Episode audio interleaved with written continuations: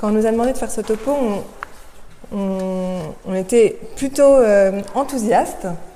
On avait euh, hâte euh, d'approfondir et d'explorer ce thème qu'on entend très souvent, disciples missionnaires, et qui reste quand même assez théorique. Enfin, en tout cas, pour nous, ça restait assez théorique. Et, on s'est rendu compte, au fur et à mesure qu'on préparait le topo, que voilà, qu'en fait, on était très attendus et qu'on avait une grande responsabilité d'évangéliser en tant que, en baptisés. Voilà, donc euh, ce soir euh, commence, donc, euh, comme Thierry a dit, c'est le premier soir de, trois, soirées sur disciples missionnaires. Et ce soir, on va essayer de vous exposer la définition. Qu'est-ce qu'un disciple missionnaire? Les freins, qu'est-ce qui nous, qu'est-ce qui nous bloque pour être disciple missionnaire? Et puis ce qui nous rend heureux. Voilà, la mission. Donc, euh, le pape François, dans la joie de l'Évangile, nous dit La mission au cœur du peuple n'est ni une partie de ma vie, ni un ornement que je peux quitter, ni un appendice, ni un moment de l'existence. Elle est quelque chose que je ne peux pas arracher de mon être si je ne veux pas me détruire. Je suis une mission sur cette terre et pour cela je suis dans ce monde. Je dois reconnaître que je suis comme marqué au feu par cette mission afin d'éclairer, de bénir, de vivifier, de soulager, de guérir, de libérer. Toutefois, si une personne met d'un côté son devoir et de l'autre sa vie privée, tout deviendra triste et elle vivra en cherchant sans cesse des gratifications ou en défendant ses propres intérêts elle cessera d'être peuple. Voilà, alors là, le pape François nous, dit que la mission pour tout chrétien n'est pas une option, voilà, que nous sommes tous missionnaires et que, euh, chacun à notre manière, nous avons à, annoncer le Christ. Et donc, le pape François, euh, en octobre dernier, a institué le, le mois de la mission. Euh, voilà, le, enfin, le thème, ça s'appelait Baptiser et envoyer l'Église du Christ en mission dans le monde. Et euh, à travers ce mois de la mission, le pape souhaitait que ce mois missionnaire extraordinaire soit une occasion de grâce intense et féconde pour promouvoir des initiatives et intensifier de manière singulière la prière, âme de toute mission, et d'annoncer l'Évangile. Voilà. Donc chaque personne, chaque baptisé, chaque paroisse, chaque euh, congrégation, chaque euh, communauté était invitée à s'investir afin que ce mois soit vraiment extraordinaire et c'était aussi l'occasion pour chaque, euh, chacun de, de, découvrir un peu sa vocation de missionnaire euh, dans sa vie quotidienne et, euh, et, voilà, et tisser des liens avec son entourage et, euh, et, et, dans le monde. Euh, voilà. Donc, tiens. Et pour comprendre ce qu'est un disciple missionnaire, il nous a paru intéressant. Vous m'entendez ou pas? Oui Super. Il nous a semblé intéressant de repartir un texte de l'Évangile, de l'Évangile selon Saint Jean, c'est le il a semblé que la meilleure image du disciple missionnaire dans la Bible, c'était euh, la Samaritaine qui rencontre Jésus au puits de Jacob. Et donc je me propose de vous relire ce, texte. Jésus arrive donc à une ville de Samarie appelée Sychar. Là se trouvait le puits de Jacob. Jésus, fatigué par la route, s'était donc assis près de la source. Arrive une femme de Samarie qui venait puiser de l'eau. Jésus lui dit, Donne-moi à boire. En effet, ses disciples étaient partis à la ville pour acheter des provisions. La Samaritaine lui dit, Comment, toi, un juif, tu me demandes à boire, à moi, une Samaritaine? En effet, les juifs ne fréquentent pas les Samaritains. Jésus lui répondit, Si tu savais le don de Dieu, et qui est celui qui te dit, Donne-moi à boire, c'est toi qui lui aurais demandé, et il t'aurait donné de l'eau vive. Elle lui dit, Seigneur, tu n'as rien pour puiser, et le puits est profond. D'où as-tu donc cette eau vive? Serais-tu plus grand que notre père Jacob qui nous a donné ce puits et qui en a bu lui-même avec ses fils et ses bêtes? Jésus lui répondit, Quiconque boit de cette eau aura de nouveau soif, mais celui qui boira de l'eau que moi je lui donnerai n'aura plus jamais soif, et l'eau que je lui donnerai deviendra en lui une source d'eau, jaillissant pour la vie éternelle. La femme lui dit, Seigneur, donne-moi de cette eau que je n'ai plus soif et que je n'ai plus à venir ici pour puiser. Jésus lui dit, Va, Appelle ton mari et reviens. La femme répliqua, Je n'ai pas de mari. Jésus reprit, Tu as raison de dire que tu n'as pas de mari. Des maris, tu en as eu cinq, et celui que tu as maintenant n'est pas ton mari, là tu dis vrai. La femme lui dit, Seigneur, je vois que tu es un prophète. Eh bien, nos pères ont adoré sur la montagne qui est là, et vous les Juifs, vous dites que le lieu où il faut adorer est à Jérusalem. Jésus lui dit, Femme, crois-moi, l'heure vient vous n'irez plus ni sur cette montagne, ni à Jérusalem pour adorer le Père. Vous, vous adorez ce que vous ne connaissez pas. Nous, nous adorons ce que nous connaissons, car le salut vient des Juifs. Mais l'heure vient, et c'est maintenant, où les vrais adorateurs adoreront le Père en esprit et vérité. Tels sont les adorateurs que recherche le Père. Dieu est esprit et ceux qui l'adorent, c'est en esprit et vérité qu'ils doivent l'adorer. La femme lui dit, je sais qu'il vient, le Messie, celui qu'on appelle Christ. Quand il viendra, c'est lui qui nous fera connaître toutes choses. Jésus lui dit, je le suis, moi qui te parle. À ce moment-là, ses disciples arrivèrent, ils étaient surpris de le voir parler avec une femme. Pourtant, aucun ne lui dit, que cherches-tu ou bien pourquoi parles-tu avec elle? La femme, laissant là sa cruche, revint à la ville et dit aux gens, Venez voir un homme qui m'a dit tout ce que j'ai fait, ne serait-il pas le Christ? Ils sortirent de la ville et ils se dirigeaient vers lui. Beaucoup de Samaritains de cette ville crurent en Jésus à cause de la parole de la femme qui rendait ce témoignage. Il m'a dit tout ce que j'ai fait. Lorsqu'ils arrivèrent auprès de lui, ils l'invitèrent à demeurer chez eux. Il y demeura deux jours.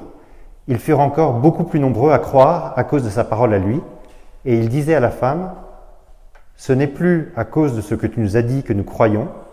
Nous-mêmes, nous l'avons entendu et nous savons que c'est vraiment lui le sauveur du monde on connaît tous cette, parabole et euh, peut-être en faisant une, relecture assez rapide, je crois que ça nous dit assez bien pourquoi, euh, quelle est la définition du disciple missionnaire. D'abord, le disciple missionnaire, c'est un spectateur. Il écoute l'œuvre de Dieu dans le monde, il regarde d'abord l'action de Dieu, euh, cette action de Dieu le précède et il comprend ce qui se passe. Et on entend bien, la Samaritaine, c'est d'abord une rencontre de Jésus qu'elle fait.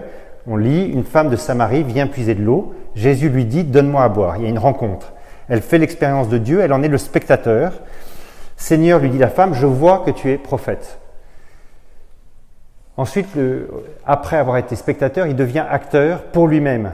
le, disciple missionnaire ne peut annoncer que ce qu'il vit lui-même. Dans la parabole qu'on vient de lire, la conversion est, est juste sous-entendue, et on voit qu'après cette conversion, elle se met en route. Euh, c'est ce qu'on attend du disciple missionnaire. Le disciple missionnaire, il se met en marche. Euh, il se met lui-même à agir. Il invente de nouvelles routes.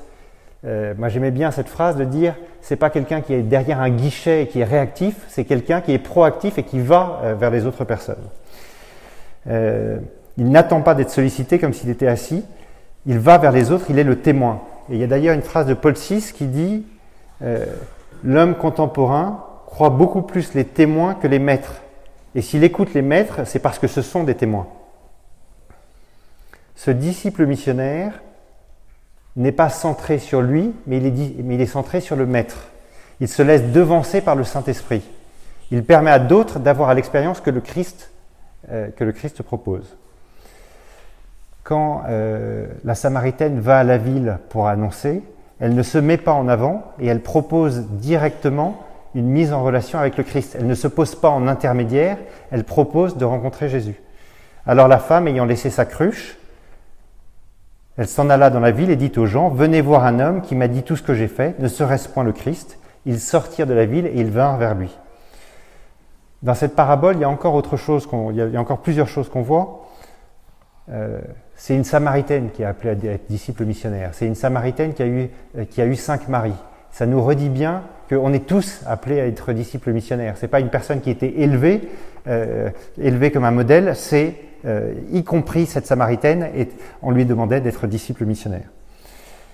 Une autre chose qu'on voit dans cette, dans cette parabole, euh, la, phrase que je crois que je viens de relire, la femme ayant laissé sa cruche, elle était venue au puits pour aller chercher de l'eau.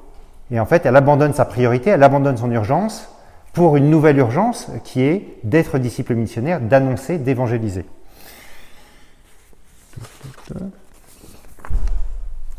Alors, quand on a reçu effectivement cette, cette mission, euh, euh, on a eu euh, un petit signe qui est ce petit livre du pape François. Sans Jésus, nous ne pouvons rien faire.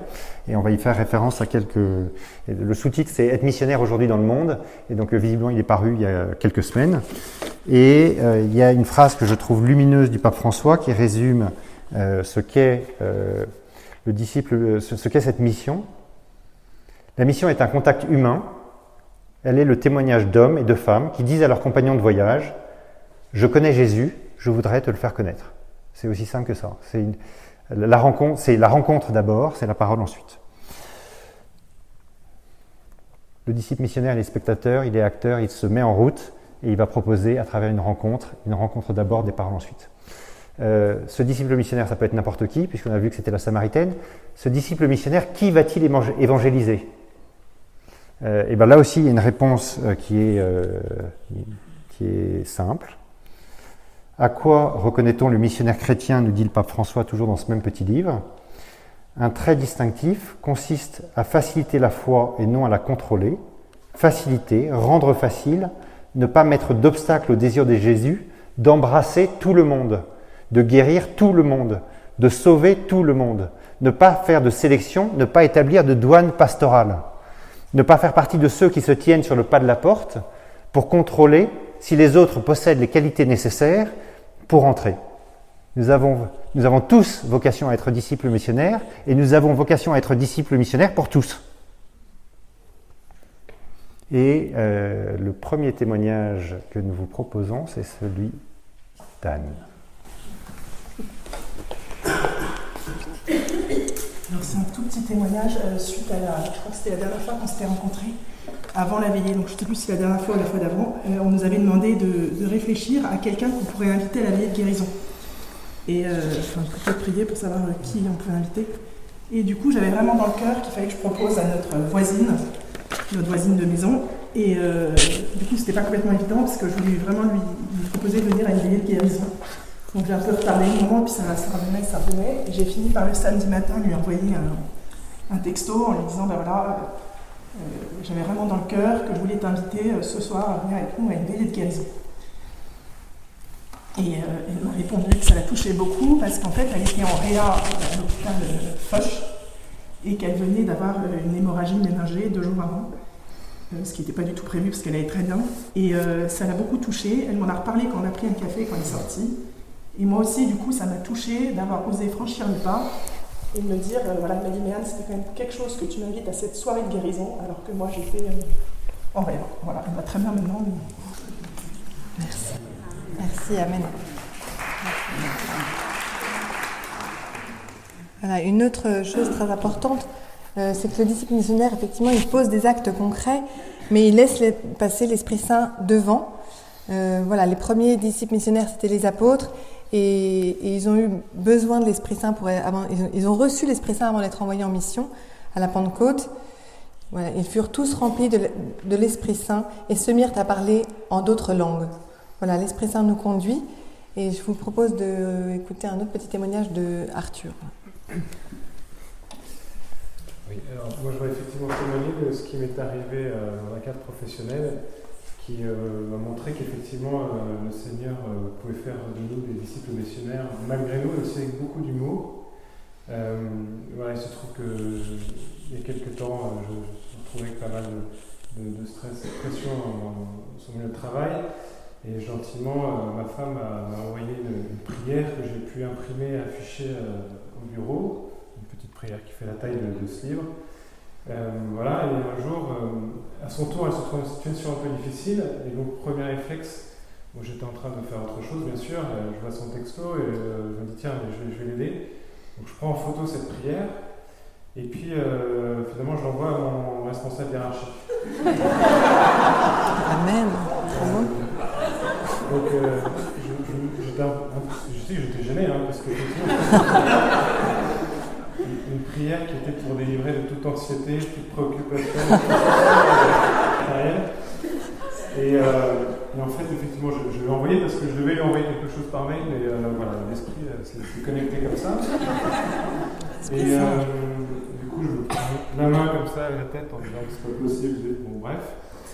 Et puis 10 minutes passent et je vois qu'il arrive euh, sur pas de ma porte comme ça. Et, euh, et, mon premier réflexe un peu défensif, c'était de lui dire, bah, tu vois, ça t'a pas tué. Quoi. Alors, il dit non. Et de là, euh, quelques temps auparavant, il avait passé un week-end de retraite avec son fils pour préparer la première communion. Et on a engagé, la conversation sur ce qu'il avait vécu au cours de ce week-end, notamment euh, un repas partagé avec le moine, Alexio Divina, qui l'avait beaucoup touché. Et, euh, et on s'est retrouvés tous les deux en, fait, en plein milieu d'après-midi à parler de religion. Et euh, c'était très beau parce que ça nous a déjà. Moi, ça m'a rendu très heureux de pouvoir le partager avec quelqu'un sur mon de travail, euh, de manière aussi ouverte, sans tabou. Ça a permis aussi de créer une relation de confiance. Et puis, c'est assez amusant parce que après, après Noël, il était tout content de me dire qu'il était à l'aise. donc voilà, c'était juste pour témoigner qu'effectivement, euh, euh, bah malgré nous, et le Seigneur agit et permet justement de, pouvoir échanger. Merci. Donc euh, on se souvient maintenant de ce qu'est un disciple et on va voir pourquoi c'est si important.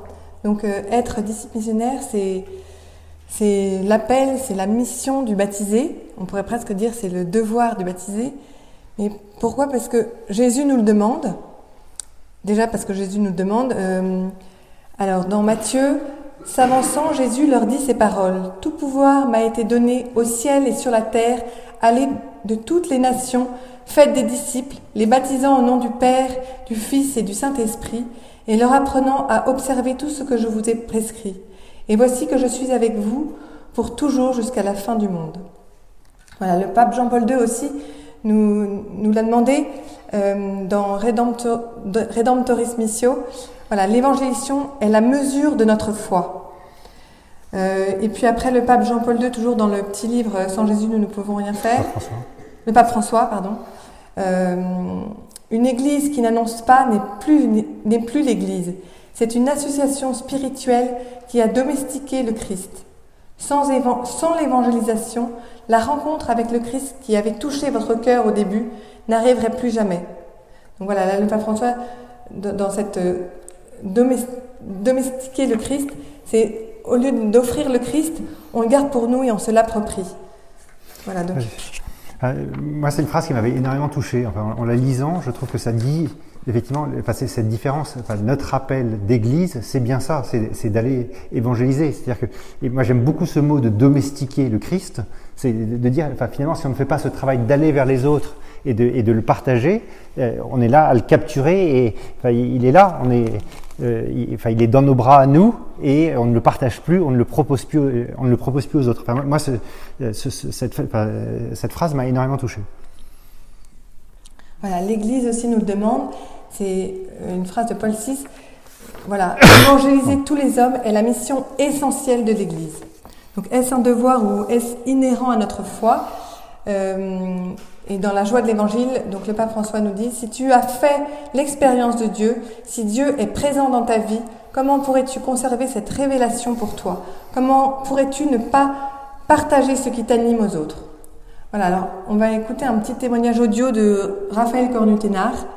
Alors, Raphaël Cornuténard, c'est un je, jeune de 40 ans euh, qui, euh, qui, en fait, euh, a, a, monté Annuncio, qui est un groupe d'évangélisation. Ce sont des jeunes qui partent en camp d'évangélisation sur les plages l'été, enfin, pendant leurs vacances. Voilà, il a monté Annuncio et puis il a aussi monté le congrès Mission. C'est un, c'est le congrès Mission, c'est un peu le, salon de l'agriculture de l'évangélisation. C'est voilà. Euh, en fait, c'est un congrès qui a lieu depuis 4 ans. Euh, ça dure 3 jours, c'est au mois de septembre maintenant. Euh, oui, depuis 4 ans. Et, euh, et là, c'est enfin, il y a des évêques, des prêtres, des communautés qui se réunissent afin de réfléchir comment toujours mieux et plus évangéliser. Voilà, en gros, c'est ça. Et donc, euh, Raphaël Cordutenard, lui, il s'est converti en Terre Sainte, euh, je dirais entre 25 et 30 ans. Et euh, il a vraiment eu euh, une conversation assez radicale. Le Seigneur est une conversion, pardon, une conversion assez radicale. Le Seigneur est vraiment venu le visiter et, euh, et c'était au bord du lac de Tibériade et ça a vraiment transformé et bouleversé sa vie. Donc, euh, on va, j'espère que ça a marché surtout. Mm.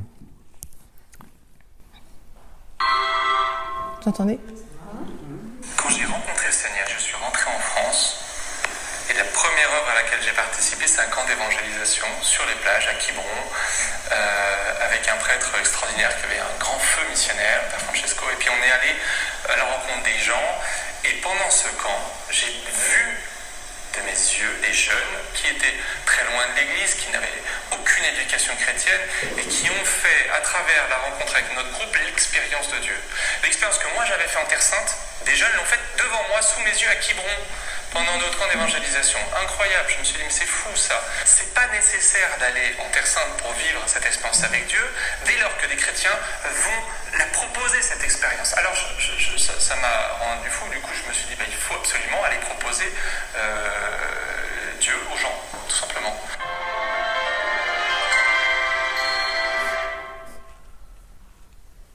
C'est un rassemblement national pour tous les chrétiens qui ont envie d'évangéliser et qui euh, Donc euh, il, il parle du congrès mission. euh, venir mettre en commun leurs expériences, partager leurs expériences. On est tous appelés à évangéliser. Et en fait, beaucoup euh, se disent je ne suis pas capable. Ou alors c'est pas mon appel.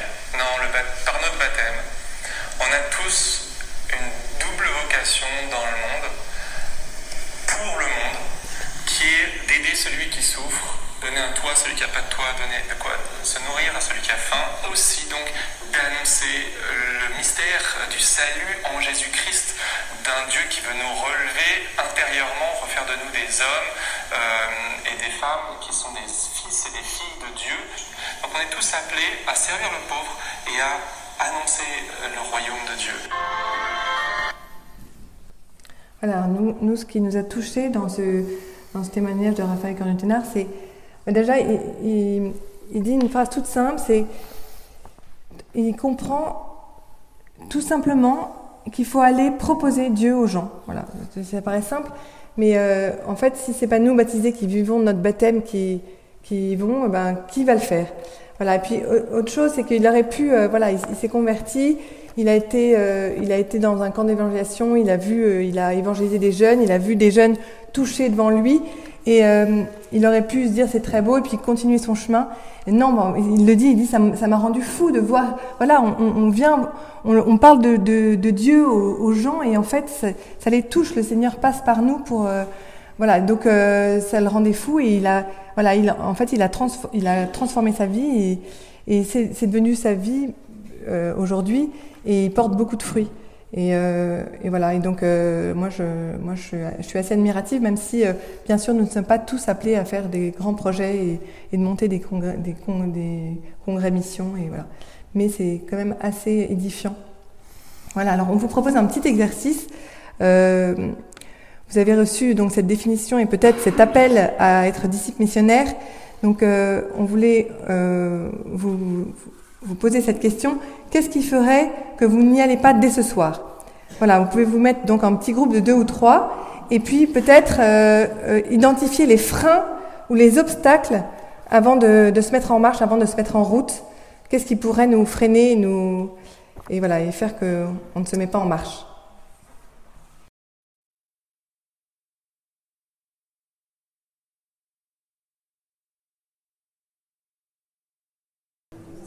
Donc on va, on- nous, on va vous exposer les freins puis donner quelques exemples.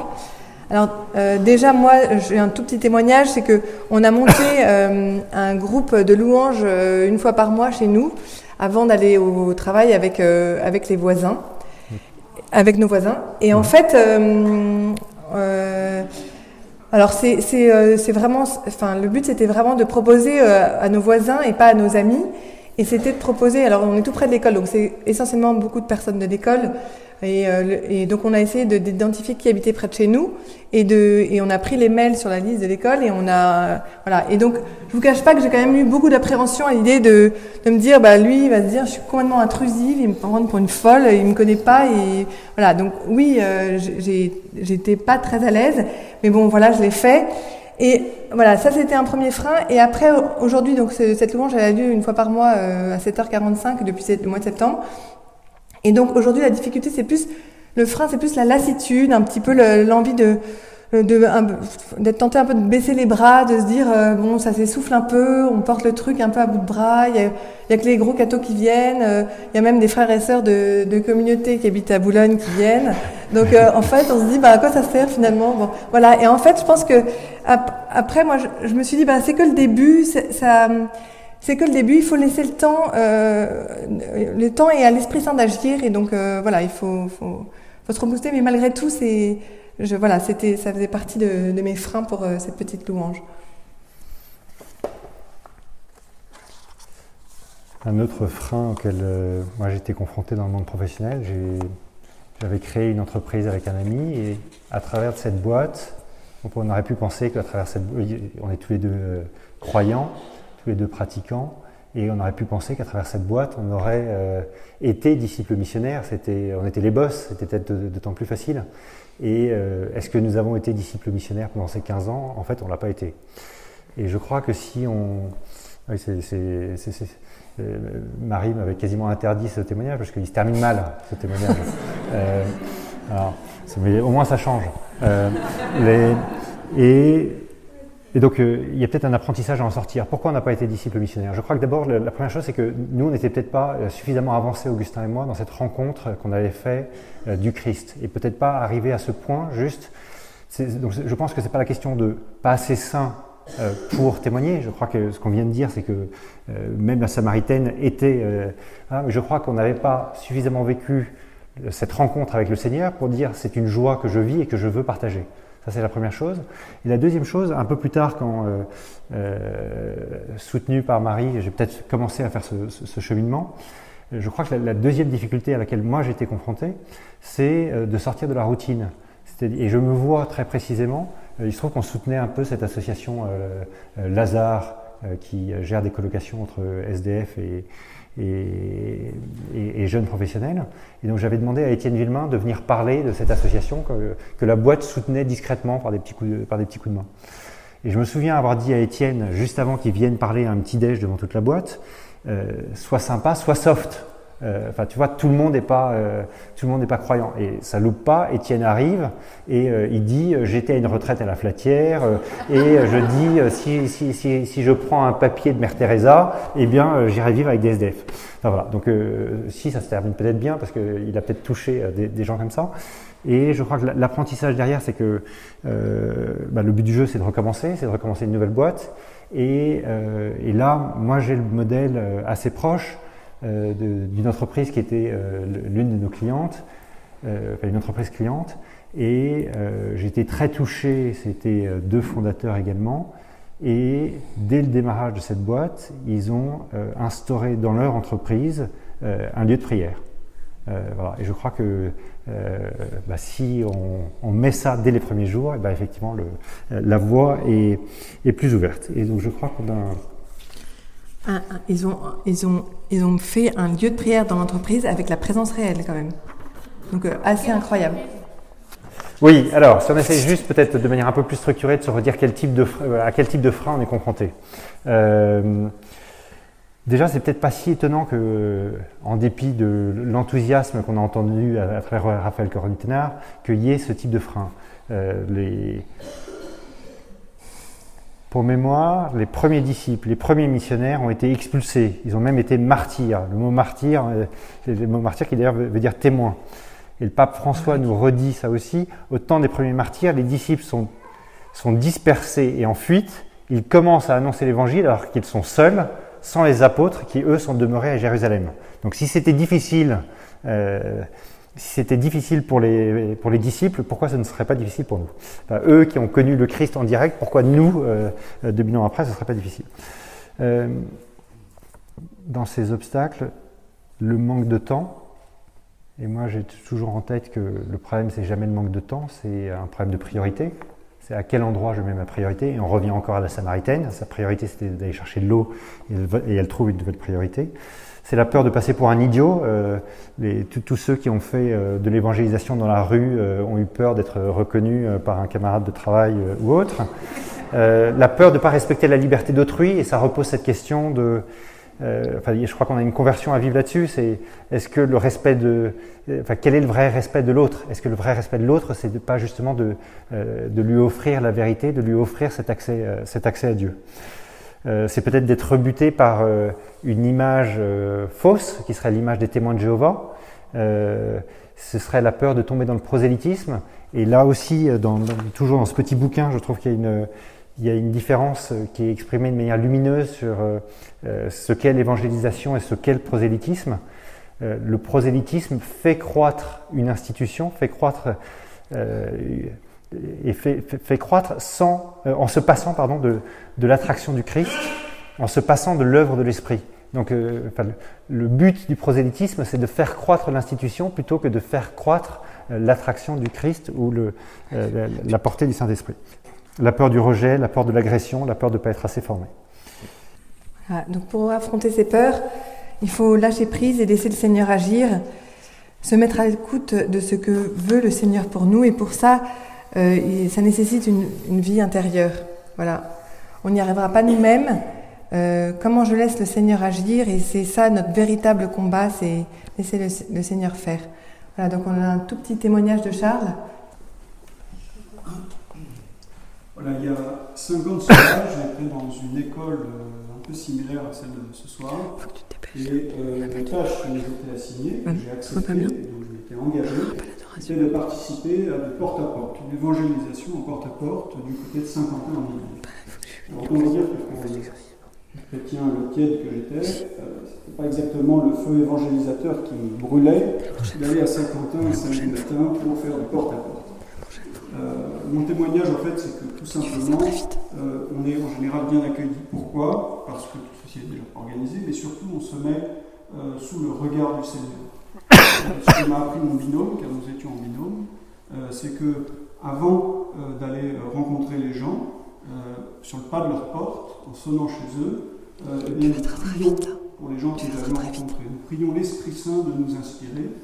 Et après avoir rencontré les gens, euh, nous prions euh, la Sainte Vierge de les bénir, de les accompagner dans leur désir ou non de rencontrer le Christ, en priant pour qu'il se révèle à eux. Voilà. Et les fruits de tout ça, ben, c'est une grande humilité intérieure, l'occasion de revisiter aussi son, parcours de chrétien, et on n'a pas besoin euh, forcément, j'ai découvert à cette occasion-là de, choses finalement euh, euh, pour faire grandir le Seigneur, aussi bien en nous que chez les autres, par ce type d'évangélisation. Merci. Comme ça, tu dis qu'on aimera pas. Je tu fais ça très vite. Après avoir vu la définition, les peurs, finalement, quand on est disciple missionnaire, le fruit et on l'a entendu notamment dans le témoignage d'Arthur et également dans le témoignage d'Anne, c'est ça nous rend heureux. Et je crois que la meilleure image, ça nous rend heureux pour plein de raisons, la joie de partager le Seigneur et de le faire connaître, la joie de la mission accomplie, etc.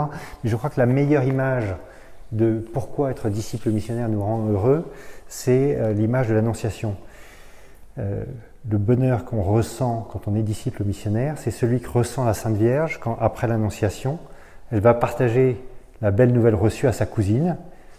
Cette joie se multiplie avec la joie d'Élisabeth, la joie de Jean-Baptiste et la joie de Jésus en elle. Tous se réjouissent. Euh, c'est ce moment de l'annonciation et de la visitation. Euh, juste pour, euh, conclure, moi je peux déjà vous dire qu'en préparant ce topo, j'ai un mini témoignage encore pas long. c'est en préparant ce topo, en fait, moi j'étais complètement enthousiaste, je me dis mais faut, à Michel, il faut absolument qu'on devienne disciples missionnaires. J'étais complètement un peu partir dans tous les sens et tout. Puis Michel m'a directement calmé en me disant, il, il, a mal compris, je pense que je voulais dire, et il m'a tout de suite dit non, mais là c'est pas le moment de monter des projets, tout ça. Il avait peur qu'on, voilà, que je pense qu'on fasse des, c'était pas le moment pour nous de, de, d'entreprendre des grandes choses. Et, en fait, euh, c'est justement là qu'on a compris, qu'on s'est dit, ben non, en fait, c'est pas des grandes choses. Être disciplinaire, c'est vraiment dans notre quotidien et, à chaque jour, euh, avec chaque personne qu'on rencontre, et euh, avec des petits actes concrets, des, paroles, et, voilà. Donc ça, c'est quelque chose qu'on a compris, euh, voilà, en, préparant ce, topo. Et pour conclure, je vais, je vais vous lire une petite phrase de Benoît XVI dans Spécial Vie. Notre espérance est toujours essentiellement aussi espérance pour les autres. C'est seulement ainsi qu'elle est vraiment espérance pour moi. En tant que chrétiens, nous ne devrions jamais nous demander seulement comment puis-je me sauver moi-même? Nous devrions aussi nous demander que puis-je faire pour que les autres soient sauvés et que surgisse aussi pour les autres l'étoile de l'espérance? Alors j'aurai fait le maximum pour mon salut personnel. Voilà, donc voilà, prions, prions les uns pour les autres pour que nous soyons chacun euh, à notre façon, là où nous sommes des disciples missionnaires. Prions pour que nous, euh, pour que nous ayons cette espérance euh, pour le monde et puis pour que nous soyons capables de, rendre, de rendre compte de cette espérance qui est en nous. Voilà, Amen. On vous propose de, ben, pour le 9 mars, de découvrir le, le, disciple missionnaire qui sommeille en vous, quelle est la loupiote qui est en moi et qui peut grandir? Voilà, qu'est-ce que je peux, qu'est-ce que je dois inventer dans ma vie pour lâcher prise et laisser la grâce du Seigneur agir et voilà, et pour dépasser mes peurs?